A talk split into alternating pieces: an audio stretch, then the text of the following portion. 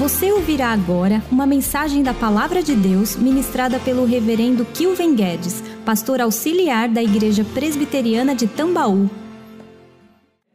Convido os irmãos a abrirem a palavra do Senhor na carta de Paulo aos Filipenses, capítulo 1. Nós faremos a leitura a partir do versículo de número 9. Filipenses 1, 9 até o versículo 11. Filipenses capítulo 1, a partir do versículo 9, diz assim a palavra do Senhor.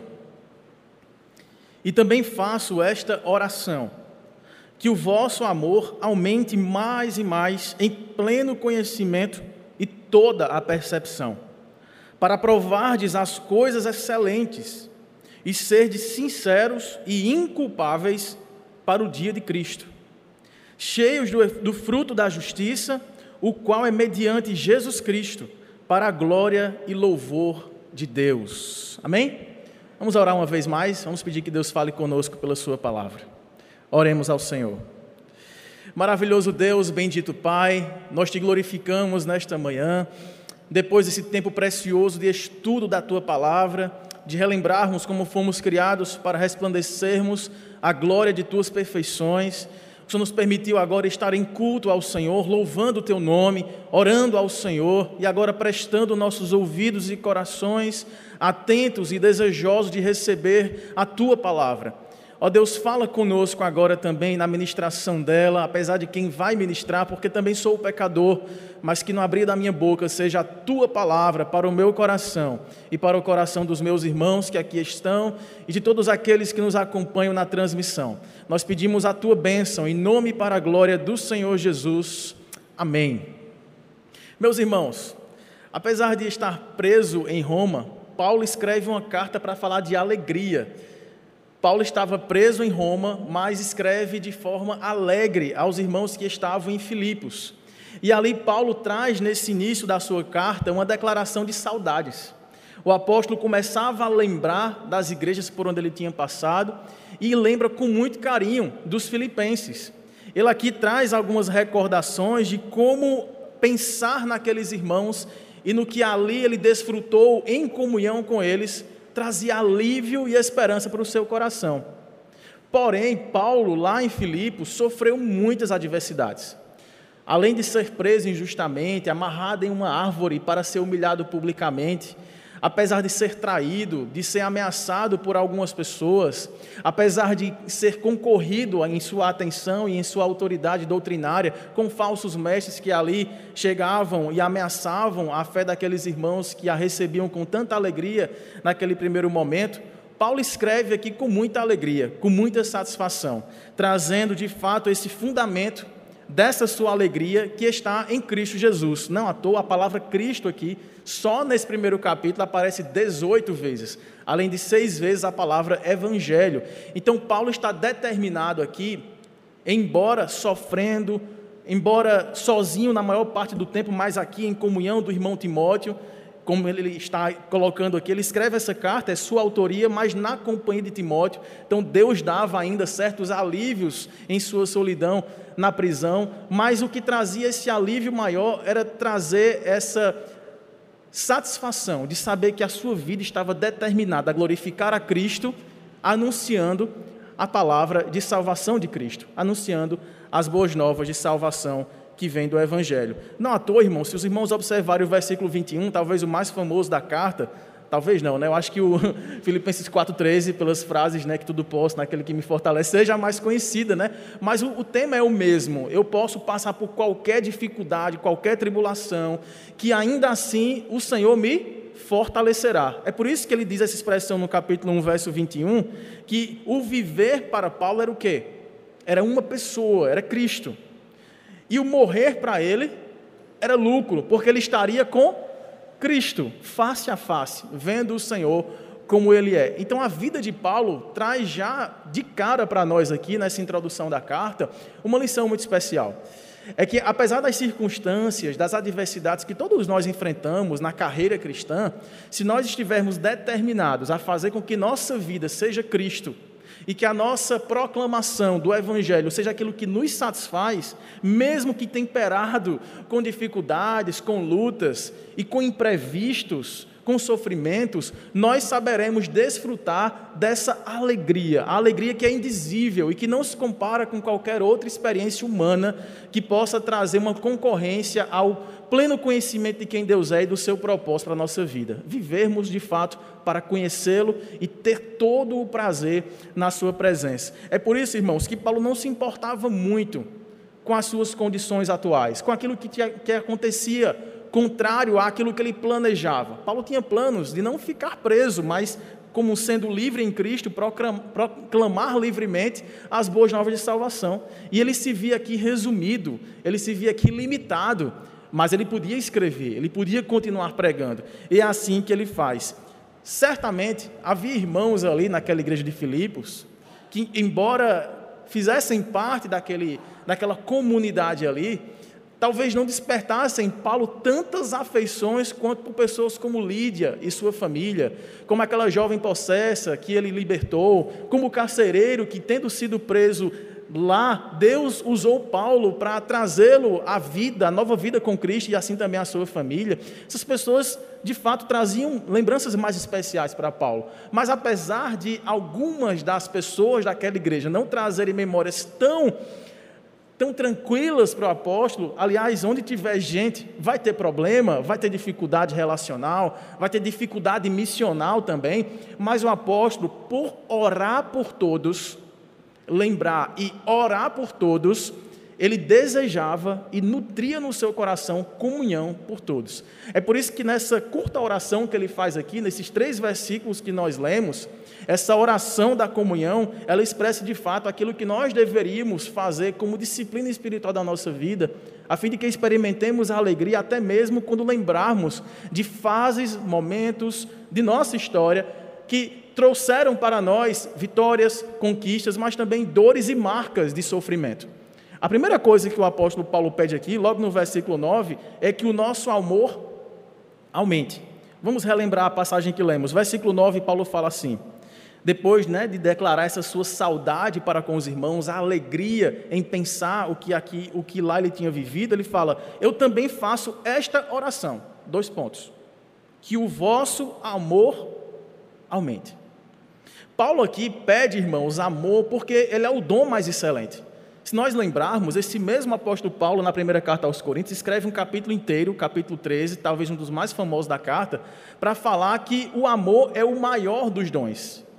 Ele descreve o amor e ele fala: ó, você pode fazer tudo com uma boa intenção de coração, de forma dedicada, você servir, você se oferecer em sacrifício por outra pessoa, entregar seu próprio corpo para ser queimado, mas se você fizer isso não movido por amor sincero, amor verdadeiro, amor cristão, de nada isso valeria.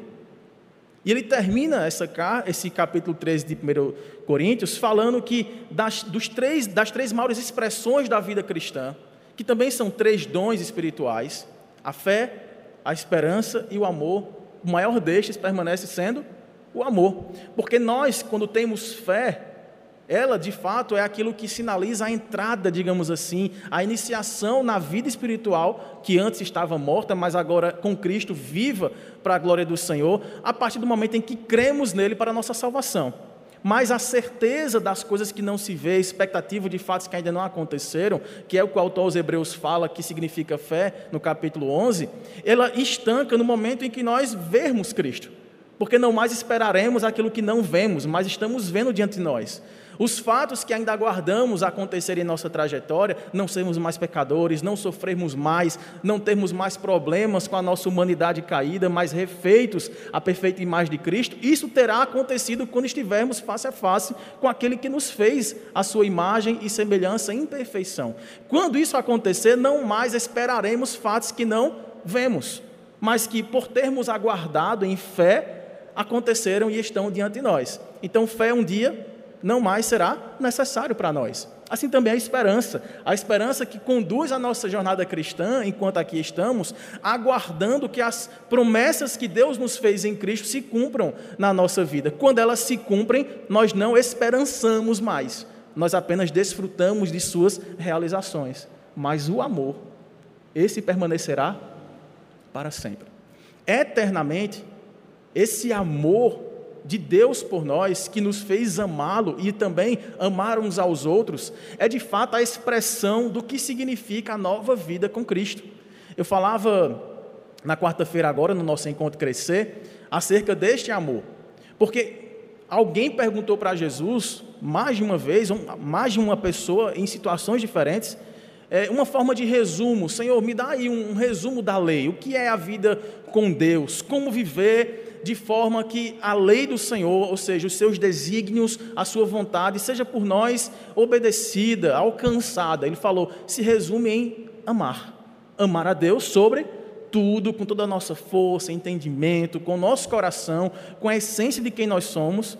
E o segundo maior mandamento é amar ao próximo como a nós mesmos. Mas é a mesma coisa. Se eu amo a Deus, a quem eu não vejo, eu seria capaz de amar alguém que estou vendo com o amor que ele me deu.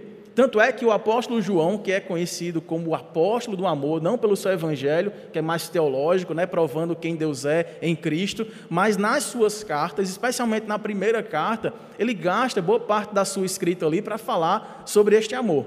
E ele diz que se nós dizemos que amamos a Deus a quem não vemos e não somos capazes de amar as pessoas que vemos, somos o quê?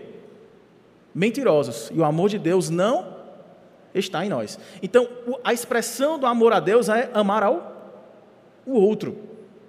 Só que não é fácil, irmãos. amar quem nos ama, Cristo falou, até os ímpios fazem isso.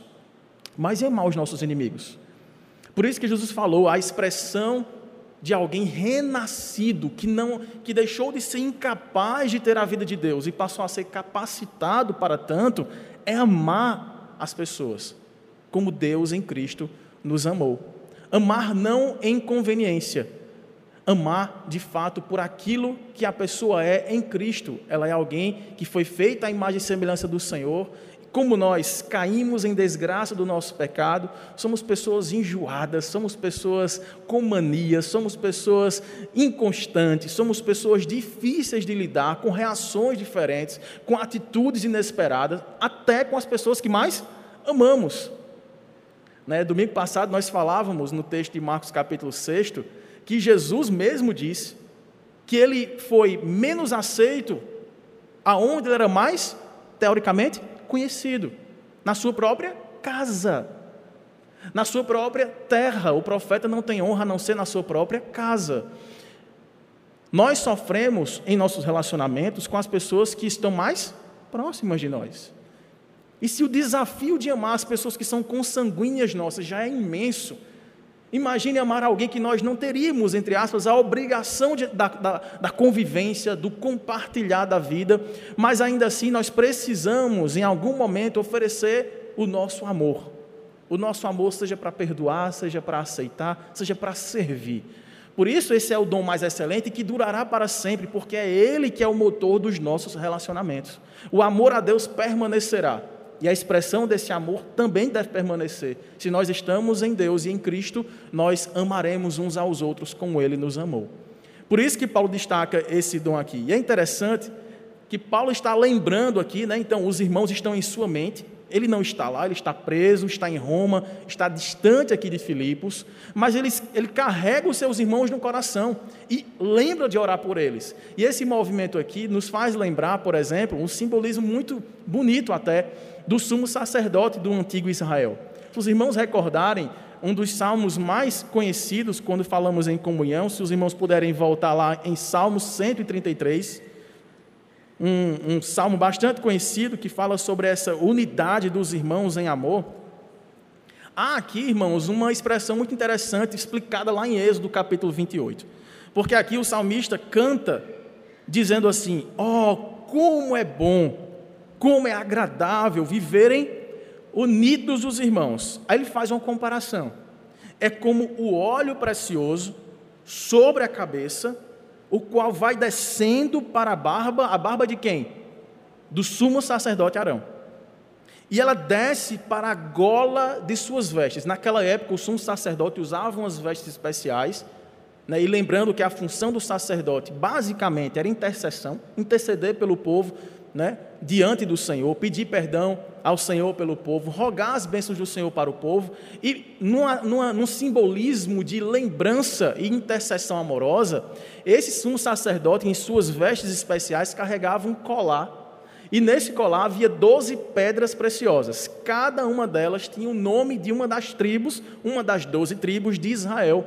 E esse óleo que descia sobre a cabeça do sumo sacerdote, que representava a aprovação, a bênção, a presença de Deus, ela não ficava só no sumo sacerdote. Através dele descia para as suas vestes e molhava, ungia as doze pedras, representando ali a presença, a bênção e a aprovação de Deus para com o seu povo, para com todas aquelas doze tribos. E aqui, diz o texto, é como o orvalho do Hermon que desce sobre os montes de Sião. Ali ordena o Senhor a sua bênção e a vida para sempre. Numa espécie de lembrete ali, visual, carregando no peito o amor pelo seu povo, o sumo sacerdote intercedia, mesmo que de forma imerecida, que eles fossem abençoados e que sua vida fosse preservada, a despeito de sua idolatria. Mesmo eles sendo povos que recebiam esse amor de Deus, mas não poucas vezes resolvia amar aquilo que Deus não amava e resolvia detestar aquilo que Deus tanto apreciava. Mas aqui há uma intercessão do apóstolo Paulo que, apesar de não carregar um colar em seu peito, aliás, quando Jesus veio, ele veio para cumprir tudo o que sobre ele estava escrito, inclusive a profecia, a promessa de que haveria um sumo sacerdote que não seria falível, que não morreria, que viveria para todo sempre, que não experimentaria a corrupção e que faria uma intercessão perfeita por ele mesmo ser o perfeito sacrifício. Esse é Cristo. Cristo estava no coração de Paulo e junto com Cristo o povo de Deus, amado por Deus. Um povo, mais uma vez, em semelhança ao antigo povo de Deus, ao antigo Israel, essa igreja também ainda marcada pelo pecado. O pecado que levou o seu Senhor Cristo à cruz do Calvário, mas que de lá descendo, ressurreto, da, subindo da, do túmulo, veio habitar no coração de todo aquele que nele crê. E aqui Paulo faz menção a esse amor que carregava no peito a lembrança do povo de Deus, mas não apenas a lembrança, o exercício de orar por eles. E isso era o que trazia alegria ao coração do apóstolo Paulo. Adivinha, irmãos, qual é a tentação? A nossa tentação, quando nós estamos nos sentindo um pouco desanimados, entristecidos. Não? Orar. Já percebeu? Meu irmão, ore por mim, porque eu estou desanimado, não tenho força nem para orar. Eu estou entristecido, não consigo orar. Paulo, estando preso, com várias razões para se ver entristecido, para se ver frustrado em seus desígnios de continuar viajando, plantando igrejas, que era o que ele tinha sido chamado para fazer. Deus, de alguma forma até inexplicável, deu para Paulo essa experiência de se ver prisioneiro pelas algemas do amor que levou o apóstolo a compartilhar a liberdade aos filhos de Deus por meio da pregação do Evangelho. Mas ele não para de pregar, ele continua fazendo isso. Mas certamente Paulo foi tentado ali naquela prisão a lamentar pela sua situação. Eu estava assistindo, depois de muito tempo, eu consegui assistir um filme da Netflix. Depois de muito tempo de pai, eu vou conseguir assistir um filme. Mas assisti em partes, né? Mas consegui. Primeiro eu vi com a Anne, a gente viu em três dias um filme. e depois eu consegui terminar um ontem, depois de algumas tentativas, né? Voltando para assistir. E esse, esse filme lá, é, que eu terminei de assistir ontem, Monster, é, monstro, né, em português, fala a história de um, um jovem negro norte-americano que foi pego em uma situação é, de roubo, em que ele não participou, em uma mercearia, né, e ele foi acusado de participar como sendo aquele que fica à porta avisando que está tudo limpo, podem vir, não tem polícia aqui, não tem ninguém.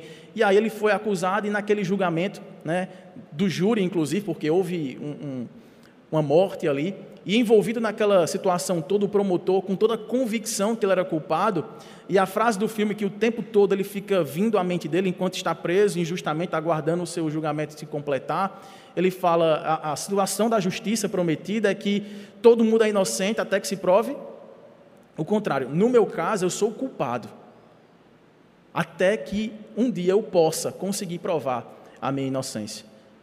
E ali tem toda uma reflexão acerca de como ainda hoje há uma acepção de pessoas, há um tratamento distinto para com pessoas diferentes daquelas que nós somos. Nós julgamos as pessoas que são semelhantes a nós, que dirá que elas são diferentes de nós. Né? E toda essa discussão sobre racismo, sobre ódio, né? sobre essa distinção de classes absurda, faz nós entrarmos e vermos a realidade de um jovem que passa a treinar na própria prisão o seu pensamento, ouvindo noite após noite gritos de desespero de pessoas mais velhas que ele ali, passando a sua vida inteira numa prisão, e ele se vendo ali um jovem cineasta, acabando o seu curso universitário, recém começado o seu namoro, com seus pais orgulhosos do seu avanço nos estudos, sendo elogiado pelos seus professores, se vê agora cercado, prisioneiro, acusado de ser homicida.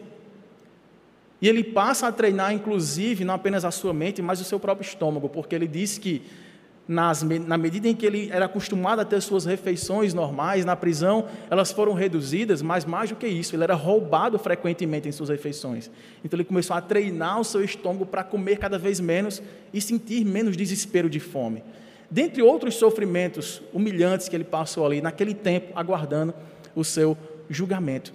Então, certamente, nessas horas em que o homem, o ser humano, ele é excluído da, da coisa mais básica que nós necessitamos para viver, que é a liberdade, a liberdade de fazer o que nós queremos fazer, ir aonde queremos ir, ler o que queremos ler, nos relacionar com as pessoas com quem queremos nos relacionar, presencialmente, inclusive, como estamos voltando a ter esse prazer, por tanto tempo ficamos reclusos, né, impedidos de fazer o exercício dessa plena liberdade que estávamos acostumados, certamente causou no nosso coração, não em proporção ao que causou naquele jovem negro lá, que passou por toda aquela situação de injustiça, mas deve ter causado algum tipo de sensação de frustração em nosso coração. E olhe que não estávamos aprisionados, algemados, Paulo estava. Mas ele encontra uma razão para se alegrar, mesmo estando distanciado, isolado, entristecido. Lembrar dos seus irmãos e orar por aqueles que ele carregava no peito. Certamente, irmãos, a oração uns pelos outros, essa intercessão mútua, é o que de fato deve trazer algum tipo de alegria sublime ao nosso coração. Talvez a oração uns pelos outros seja a expressão mais sublime de amor mútuo, de amor cristão.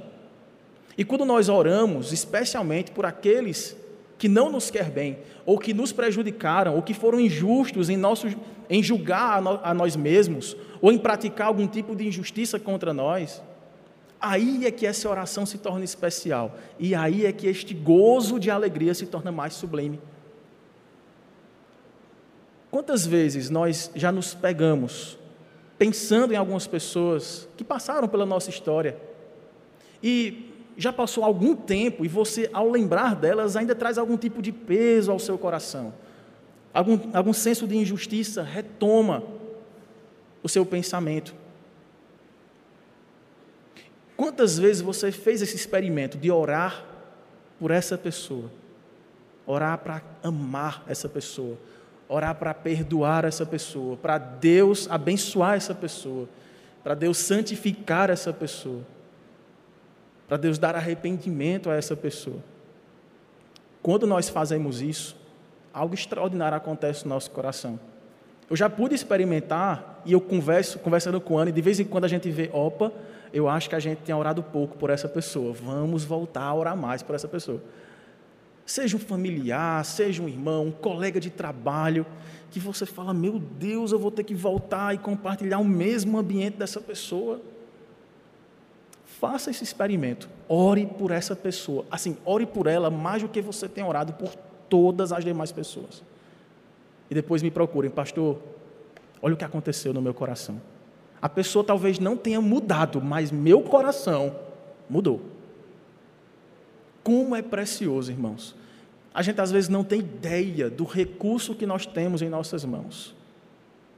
Poder da intercessão, da oração a nossa vida ela vai perdendo o brilho, o significado quando a gente vai deixando de lado a comunhão com o Senhor pela oração.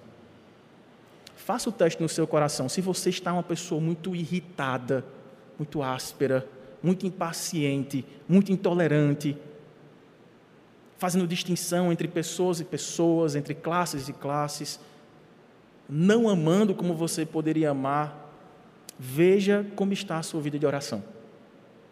Veja se ela já foi melhor e como você era naqueles tempos de bonança espiritual, de oração mais constante. Como a gente percebe a importância da oração quando dela desfrutamos, especialmente quando oramos mais por pessoas que não esperam a nossa oração.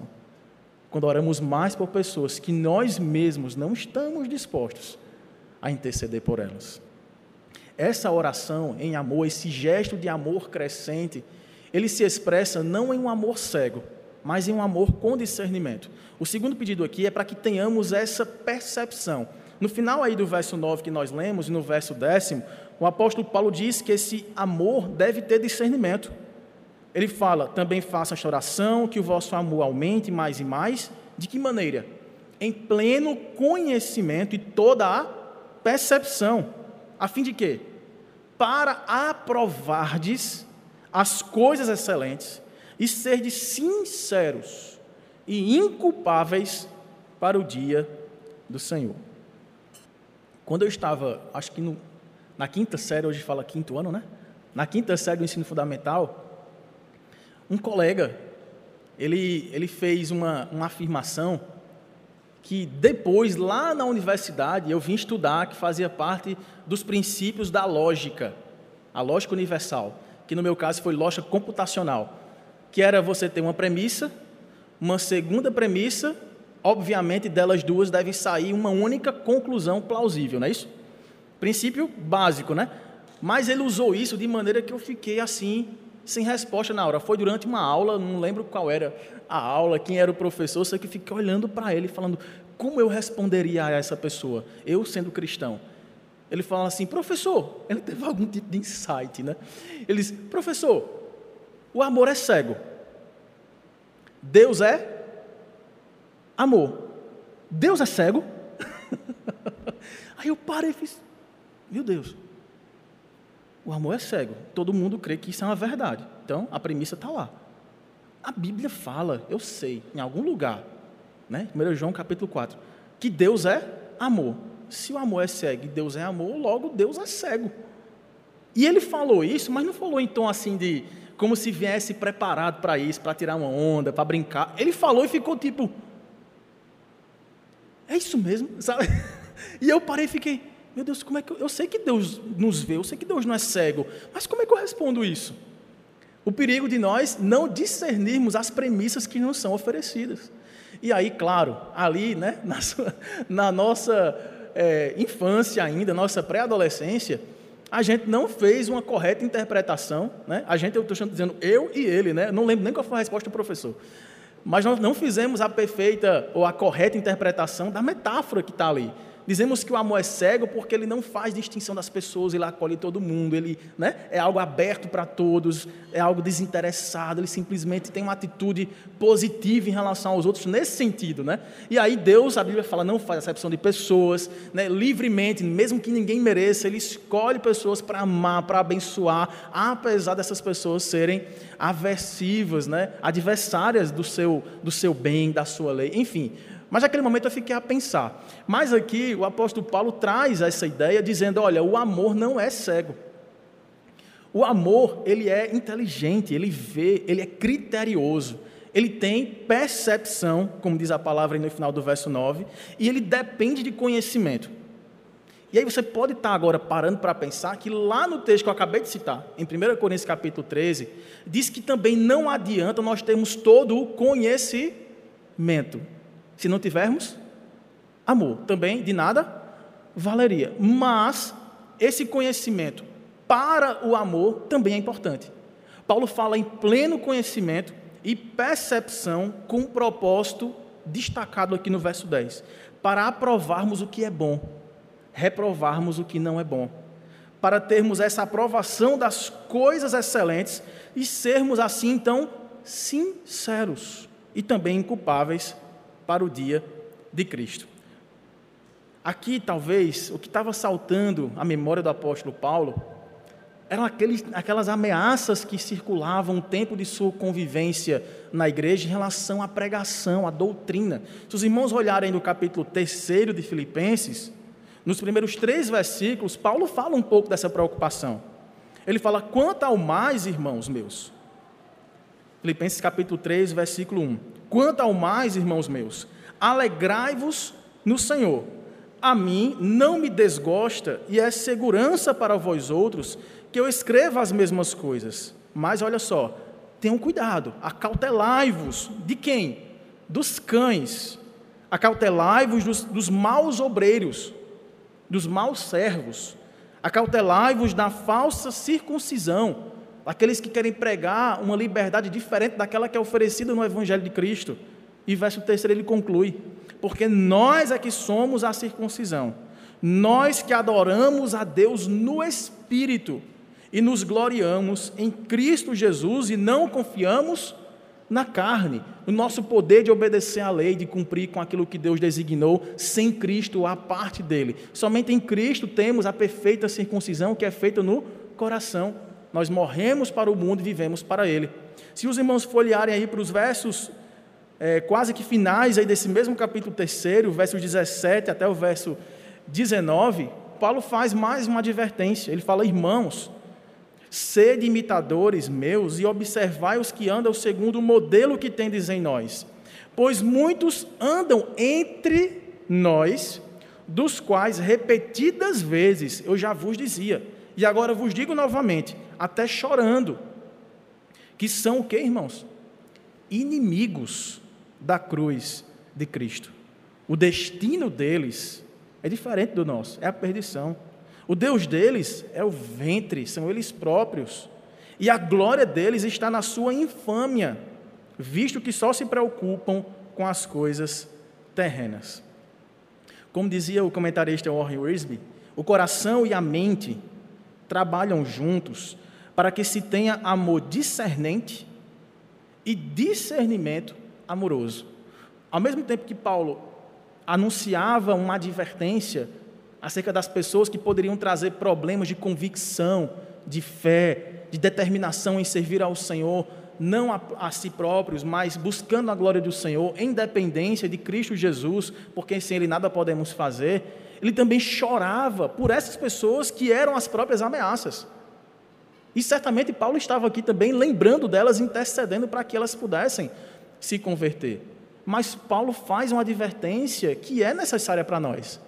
À medida em que amamos uns aos outros, em que perdoamos, em que servimos, em que oramos uns pelos outros, nós devemos também estar apercebidos uns dos outros, na medida em que certas convivências, certas presenças, certos relacionamentos não são compactuados com aquilo que nós deveríamos buscar em termos de amor discernente.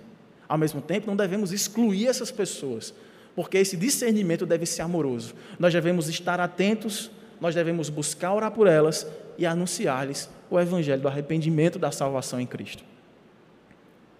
É nesse ponto que o amor não é cego. O amor tem seus critérios.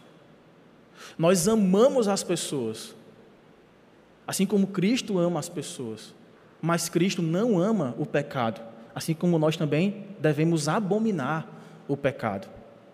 E há certas ocasiões, irmãos, na nossa vida, certos grupos, certos círculos de amizade, que algum dia na nossa vida já fizeram sentido em ser cultivado, em ser aproximado, mas que passado algum tempo, você caminhou para uma outra direção, pautando sua vida na glória de Deus, e você tem percebido que no convívio mais constante, com aquelas antigas formas de amizade que você considerava tão caras para você, tem feito não o efeito desejado da influência sua para com elas, mas a influência de distanciar você de Deus à medida que você se aproxima delas. Porque você só é aceito no meio delas quando você vai se desarmando das suas convicções mais atuais, da sua fé mais expressa.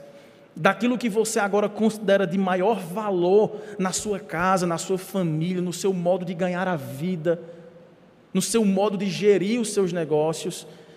E que se você chega com essa atual roupa, você é barrado na porta, porque o traje não é recebido ali, ele não é aceito daquela forma.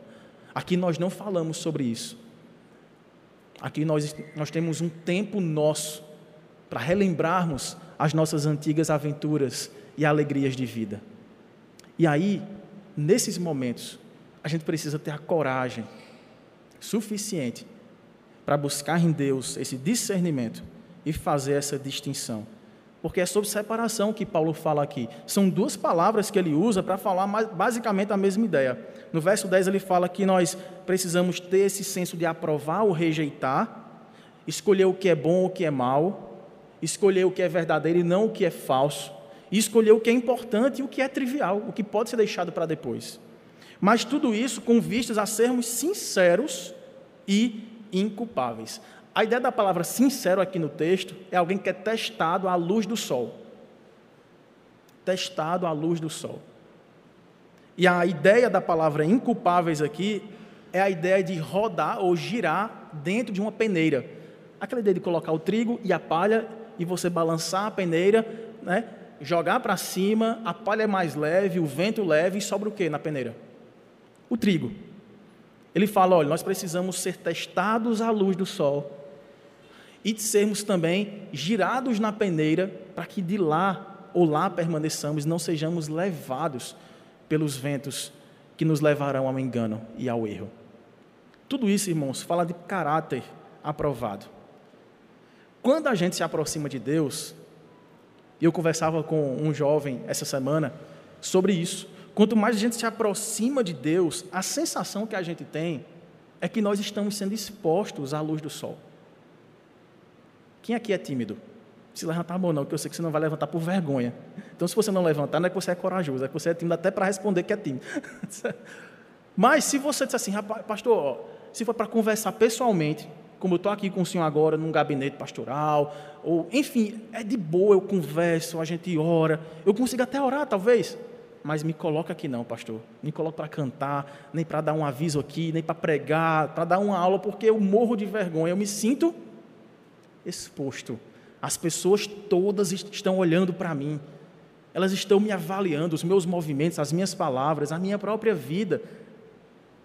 Não vou mentir, irmãos. O que mais causa temor no nosso coração quando a gente vem pregar aqui não é a gente esquecer o tema, esquecer o texto que a gente preparou, está aqui né, diante de nós, a não ser que aconteça como acontecia antes, né, pastor? Que era em papel, e aí o papel voava, ou então acabava a luz, você ficava sem ler, e aí tinha que vir a lembrança do seu estudo, e às vezes o nervosismo podia bater, né? Ainda bem que isso nunca aconteceu comigo. Por isso que eu uso até celular, né? Para não acontecer esse problema. Mas o, medo maior não é a gente chegar aqui e não saber o que dizer, porque Deus falou conosco ao longo dos últimos dias o que nós poderíamos compartilhar aqui. O que Deus falou no nosso coração, nós desejamos compartilhar com os irmãos. Mas o temor do nosso coração é não sermos testados e aprovados à luz do sol naquilo que estamos ensinando.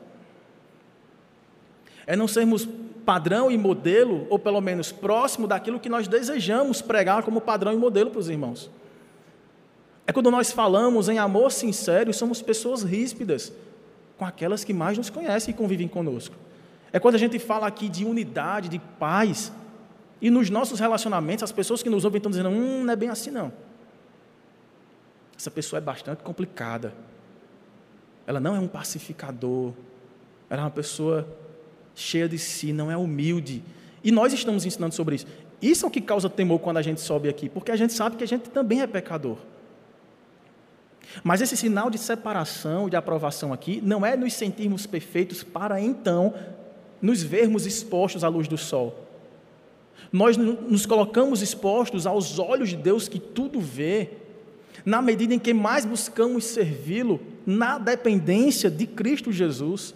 E nós fazemos isso não aguardando um status de você já está plenamente aprovado. Todos os testes sobre sua saúde espiritual foram aprovados, então você poderá passar a servir. Então você poderá passar a orar. Então você poderá passar a evangelizar. Quando Deus nos coloca, irmãos, nesse teste, quando a gente se aproxima mais dele, sempre vai acontecer esse movimento. Quando nós estamos mais distantes do Senhor, pouco oração, pouca disciplina espiritual de buscar a Sua palavra, pouco serviço na comunidade, pouco relacionamento uns com os outros, a gente está longe da luz. E talvez essa penumbra seja confortável para nós. A gente não se veja tão exposto, tão sensível a essas faltas, a essa frieza do nosso coração, a esse ritmo lento de serviço cristão. E a gente começa a se acostumar com isso. A gente começa a ficar mais passível diante disso. Mas esse não foi o propósito para o qual Deus nos chamou das trevas para a luz, é para a luz que Ele nos chamou. E quanto mais nós buscarmos a Deus, nos relacionarmos uns com os outros, ensinarmos a Sua palavra, evangelizarmos, servirmos em novidade de vida, mais luz será lançada sobre nós e mais percepção, mais discernimento de pecado nós veremos em nós mesmos. Qual a vantagem disso? É que a gente vai deixar de ver mais pecado nos outros do que em nós. A gente vai ser mais rápidos em perceber o nosso próprio coração e ter esse exercício de olhar para o outro como sendo superior a nós. Isso vem com intimidade com Deus. Quanto mais nós estamos próximos do Senhor, mais apercebidos de nossa própria indignidade nós seremos. Porém, mais teremos oportunidades de confessar os pecados que anteriormente não faziam incômodo nenhum no nosso coração. Não tem coisas que hoje incomodam a gente que alguns dias atrás, ou algum tempo atrás, nossa vida cristã, a gente passava incólume, não doía nada, não incomodava nada. Conversas, filmes, entretenimentos, negócios, práticas cotidianas nos nossos relacionamentos que a gente considerava comum, normal. Aí foi só a gente resolver se aproximar mais do Senhor para perceber que precisávamos fazer alguns cortes na nossa própria carne.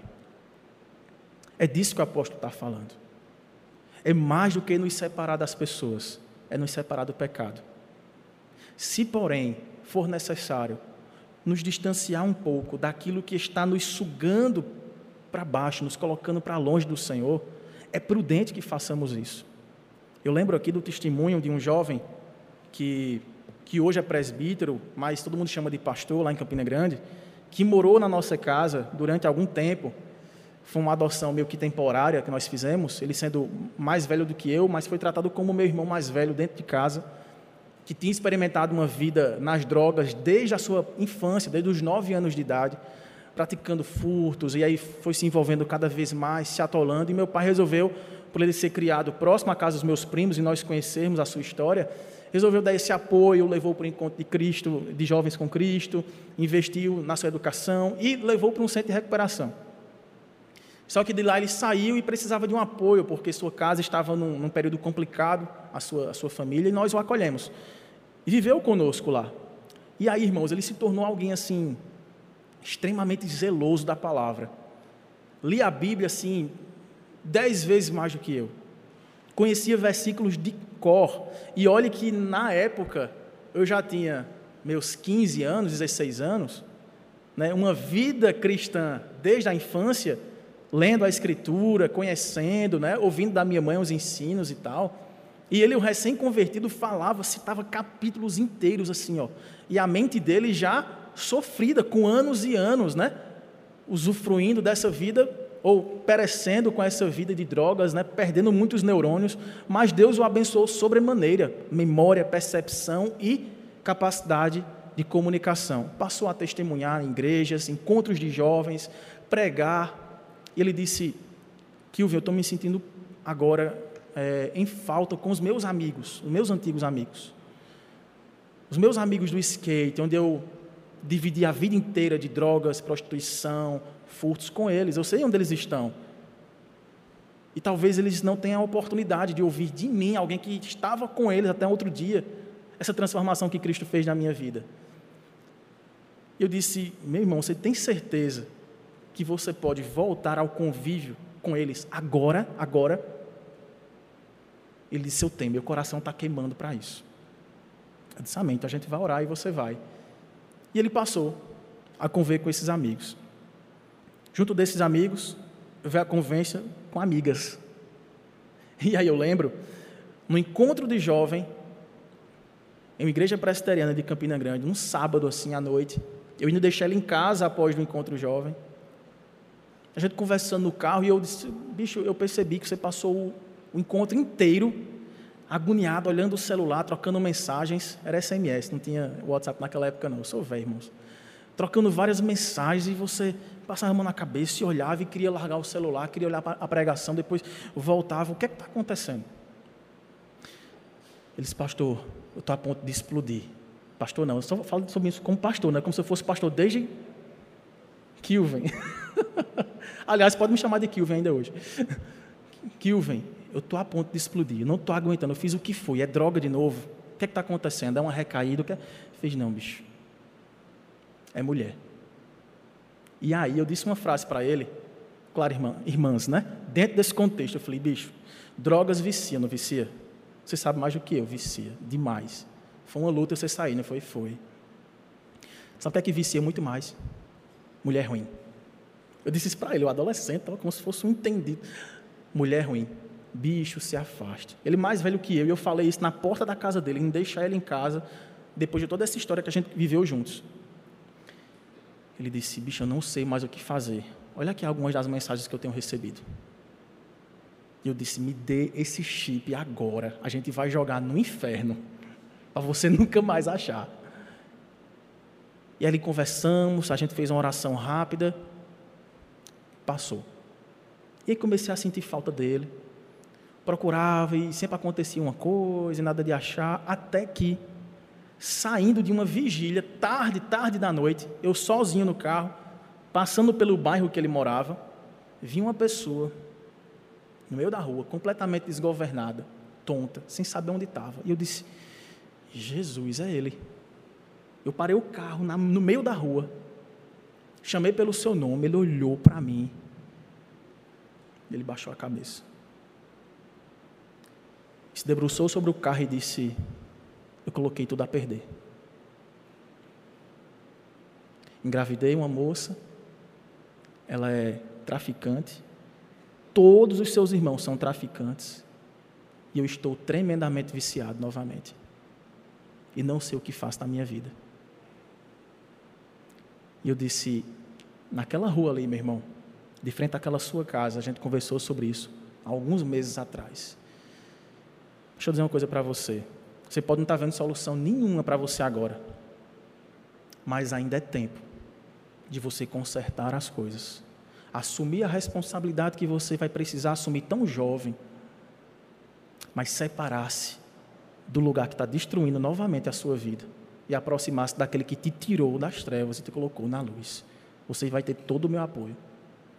E ali ele agradeceu, deve ter entendido parcialmente o que eu falei, estava completamente diferente do seu estado mais recente. E assim passou.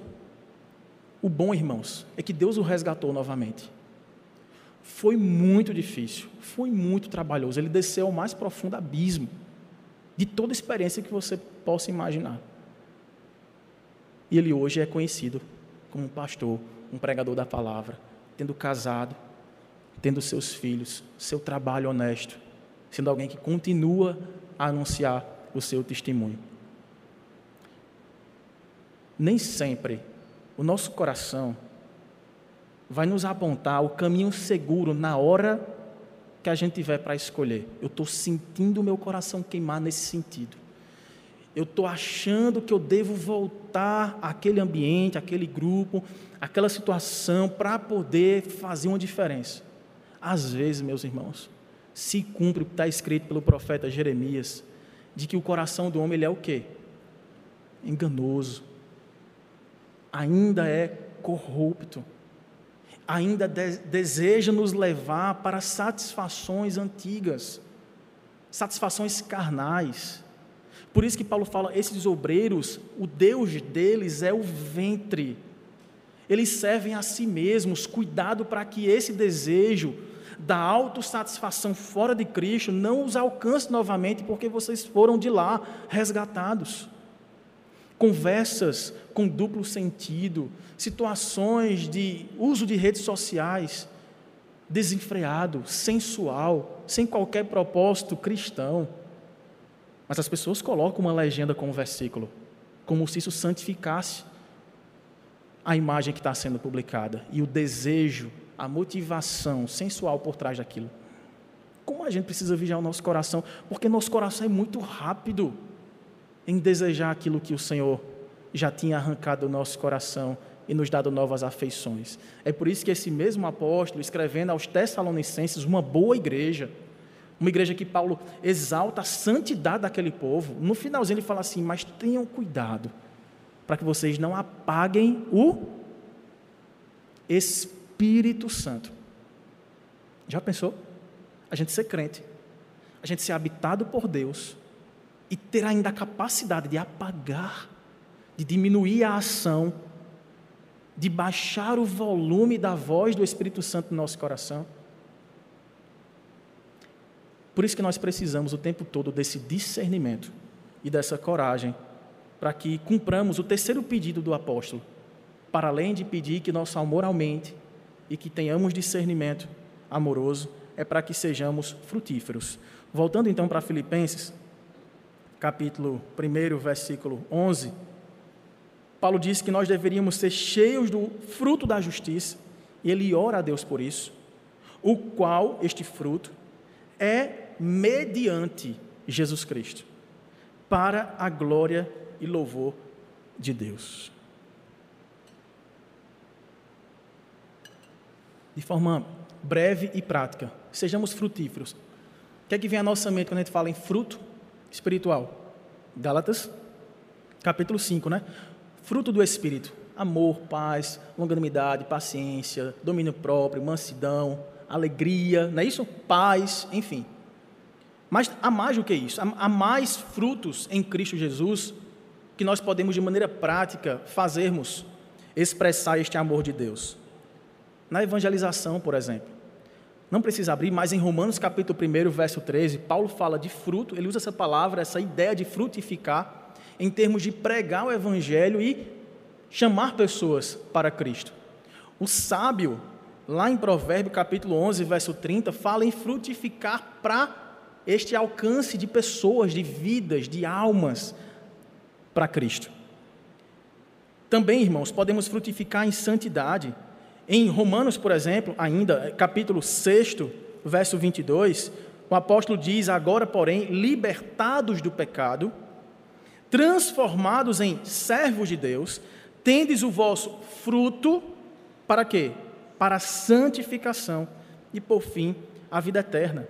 E em Colossenses, uma carta também escrita da prisão, no capítulo 1, versículo 10, o apóstolo fala, a partir do 9, por esta razão também nós, desde o dia em que o ouvimos, não cessamos de orar por vós e de pedir que transbordeis de pleno conhecimento da sua vontade, em toda a sabedoria e entendimento espiritual. Com que propósito? A fim de viverdes de modo digno do Senhor para o seu inteiro agrado, frutificando em toda boa obra e crescendo no pleno conhecimento de Deus. E por fim, em Hebreus, capítulo 13, versículo 15, Paulo fala também do fruto do louvor, dizendo assim: atentando diligentemente porque ninguém seja faltoso. Desculpa, não é isso aqui não. Hebreus 13, 15. Eu li o 12, 15, né? 13, 15. Por meio de Jesus, pois, ofereçamos a Deus sempre sacrifício de louvor, que é o quê? Fruto. É fruto de lábios que confessam o seu nome. Frutificarmos em nosso caráter transformado pelo fruto do Espírito Santo. Frutificarmos na evangelização, tendo sempre esse critério do momento, de não ir sozinho, de aguardar, de pedir ajuda, de se preparar, de buscar a santidade no Senhor como expressão dessa transformação, dessa libertação do pecado na vida e uns para com os outros, na prática das boas obras, porque essa é a expressão de que a graça nos alcançou mediante a fé, para andarmos nas obras que Deus de antemão preparou para que andássemos nelas, e por fim, no louvor a Deus, fruto dos nossos lábios. Lábios que confessam ao Senhor são lábios que louvam. Lábios que confessam ao Senhor verdadeiramente são pessoas que engrandecem ao Senhor, não apenas no elogio da música ou nas expressões poéticas, inclusive da palavra do Senhor, mas é louvar Deus na vida, ele chama de sacrifício agradável. É engrandecer quem Deus é e as suas obras através da nossa própria história.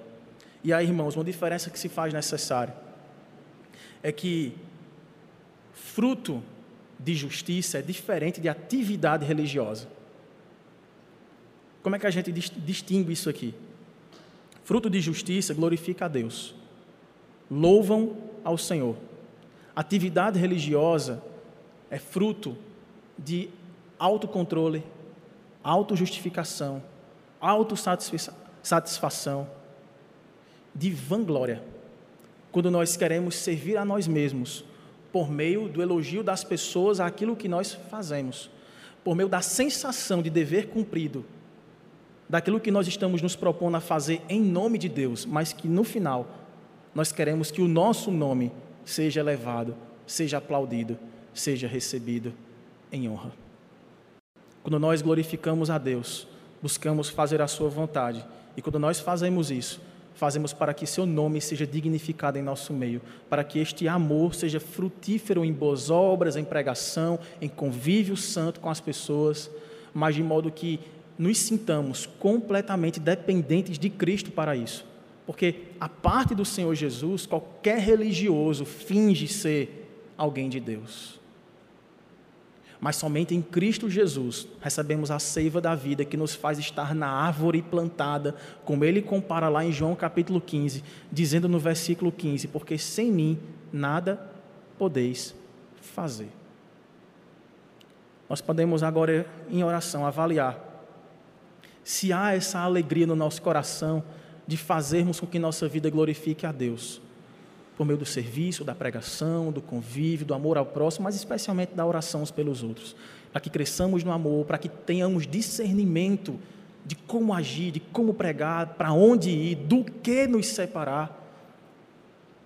Para que de fato, irmãos, experimentemos essa frutificação que revela não aquele que levanta a mão para oferecer o seu serviço a Deus, mas aquele que nos ergue não apenas a mão, mas o coração para adorá-lo.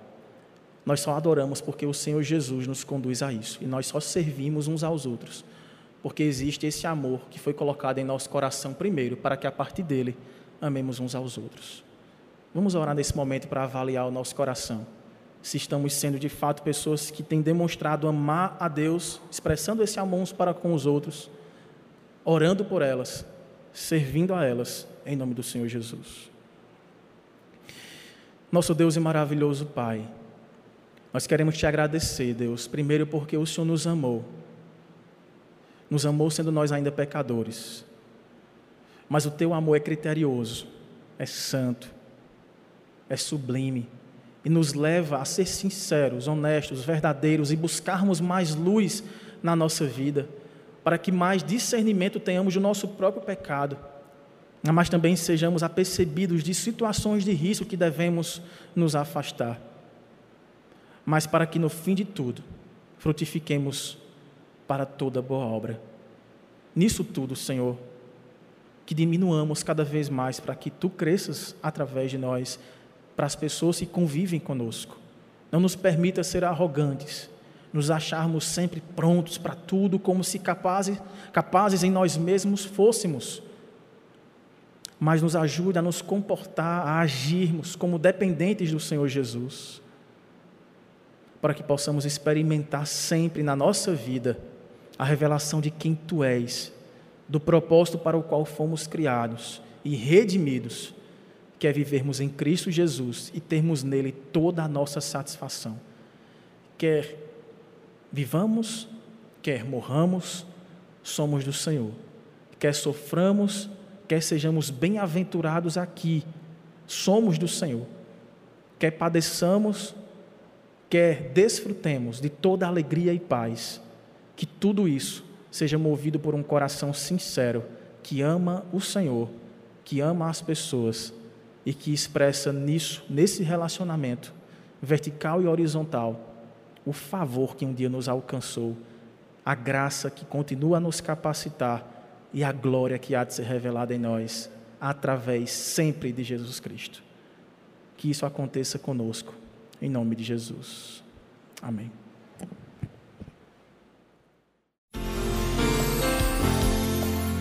Você encontrará mensagens como esta, além de outros conteúdos e informações, nos canais oficiais da Igreja Presbiteriana de Tambaú, no Facebook, Instagram e YouTube. Deus abençoe sua vida.